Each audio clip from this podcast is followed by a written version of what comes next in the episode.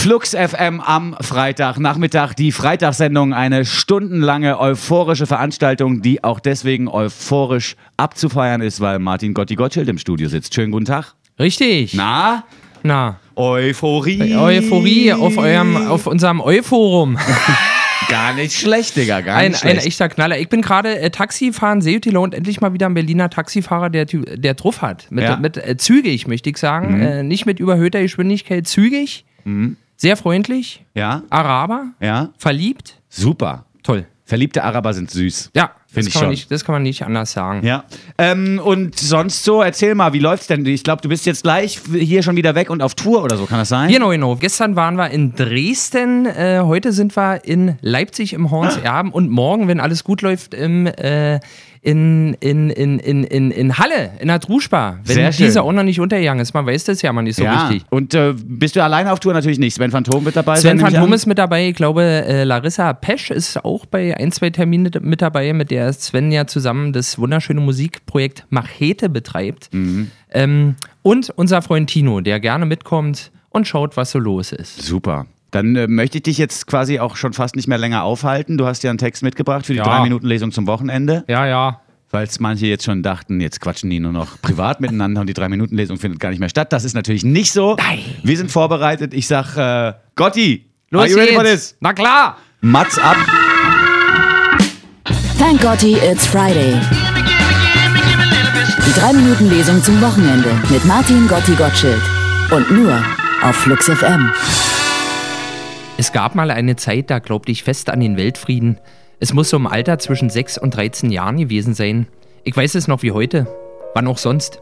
Ich würde sogar so weit gehen zu behaupten, ich weiß es noch wie jetzt, weil ich ja gerade dran denke. Ich weiß auch nicht, der Satz muss irgendwie anders lauten. Ich weiß es noch, als ob es gestern gewesen wäre. So ist schön. Glaube ich. Im Alter zwischen 6 und 13 Jahren glaubte ich jedenfalls noch fest an den Weltfrieden. Ich dachte, alle Menschen könnten Brüder sein. Kein Wunder.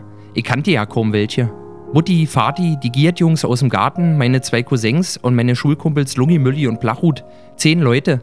Und selbst von denen hätte ich dem einen oder anderen hin und wieder gerne mal ein paar in die Fresse gegeben, wenn ich nicht allen, ja wirklich allen körperlich unterlegen gewesen wäre.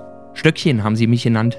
Das wünschte ich mir zumindest. In Wahrheit haben sie mich Mai Krüger genannt, weil ich am ganzen Körper kraftlos und leicht babyspeckig bestückt war und vor Aufregung immer ganz rote Wangen und verschwitztes Nackenhaar bekam, sobald mich jemand ansprach. Man kann sich das ja heute kaum noch vorstellen, aber ich war mal ein menschenscheuer, schwammiger Junge. Unfähig, einen zusammenhängenden Satz für einen an Land Säuger auch nur ansatzweise verständlich aus dem Mund zu pressen. Heute bin ich ein Idol. Das hoffe ich zumindest. Zumindest benehme ich mich schon mal wie eins. Ach so, und die Nase. Meine Nase, sie war so groß, tierisch groß. Sie wuchs als erste aus. Meine Nase war so groß, dass ich sie sogar sehen konnte, wenn ich ganz doll nach oben guckte. Das hatte ich häufig ausprobiert und es war jedes Mal dasselbe. Ich sah meine Nase. Oft hatte ich eine blutige Spitze. Mein Kinderzimmer war so klein und meine Nase so groß. Ich stieß überall mit ihr an, schabte an den Wänden, durchstach auf der Suche nach dem Guppi-Nachwuchs des Aquarium, ließ im Schlaf aus Versehen meinen Arm drauf liegen und hatte dann am nächsten Morgen die Bescherung. Eine schlafende Nase. Ständig war sie mir im Weg. Meine Nase nahm mir die Luft zum Atmen. Es klingt paradox, aber es war so. Immer wenn ich an sie dachte, wurde ich wütend. Zudem war mein Schädel abscheulich verformt. Das hatte ich bei mehreren eigenmächtig angestellten Abtastungen festgestellt. Rechts von meiner Fontanelle war eine gut vier Finger breite Vertiefung, links nicht. Es war zum Verrücktwerden. Ich kam mir vor wie ein frühes Gemälde von Picasso. Um wenigstens ein wenig Symmetrie in mein Leben zu zaubern, hatte ich zu der Zeit den Tick, meine Hausschuhe mal ganz gerade in einer Linie vor das Bett zu stellen. Außerdem hatte ich mir angewöhnt, vor dem Einschlafen immer zwölfmal die angewinkelten Knie aneinander zu schlagen und meine Arme insgesamt 240 Mal gleichzeitig seitlich am Körper entlang durchzudrücken. 80 Mal für jeden. Für Mama, Papa und mich. Weil ich mir wünschte, dass wir alle mindestens 80 Jahre alt werden würden. Dabei wiederholte ich bis zum Einschlafen immer mein Mantra. Ich möchte 1000 Pistolenschüsse in den Bauch bekommen. Ich möchte 1000 Pistolenschüsse in den Bauch bekommen. Das hatte mit der Serie Rauchende Colts zu tun. In einer Folge Rauchende Colts wurde einem gutmütigen Goldgräber während eines Duells in den Bauch geschossen, was dazu führte, dass er in Miss Kittys Arm versterben durfte. Miss Kitty war die Saloon-Dame in Dodge City. Rothaarig, stolz, streng und dennoch verletzlich, mit verflucht rauchigen Augen und einem unverschämt wollüstigen Muttermal am rechten Wangenknochen. Ich hätte sonst was dafür jedem an Miss Kittys Busen dahin zu siechen, aber es sollte nicht sein. Wir wohnten zu weit auseinander, auch zeitlich gesehen. Ich war 13, sie 60 Jahre alt und zudem tot. Die einzige Art, wie ich Miss Kitty jemals lieben konnte, war das Fernsehen und in meinen Träumen. Wir hatten echt eine schöne Zeit. Die 3-Minuten-Lesung zum Wochenende. Nur drei Minuten, nur freitags und nur auf Flux FM.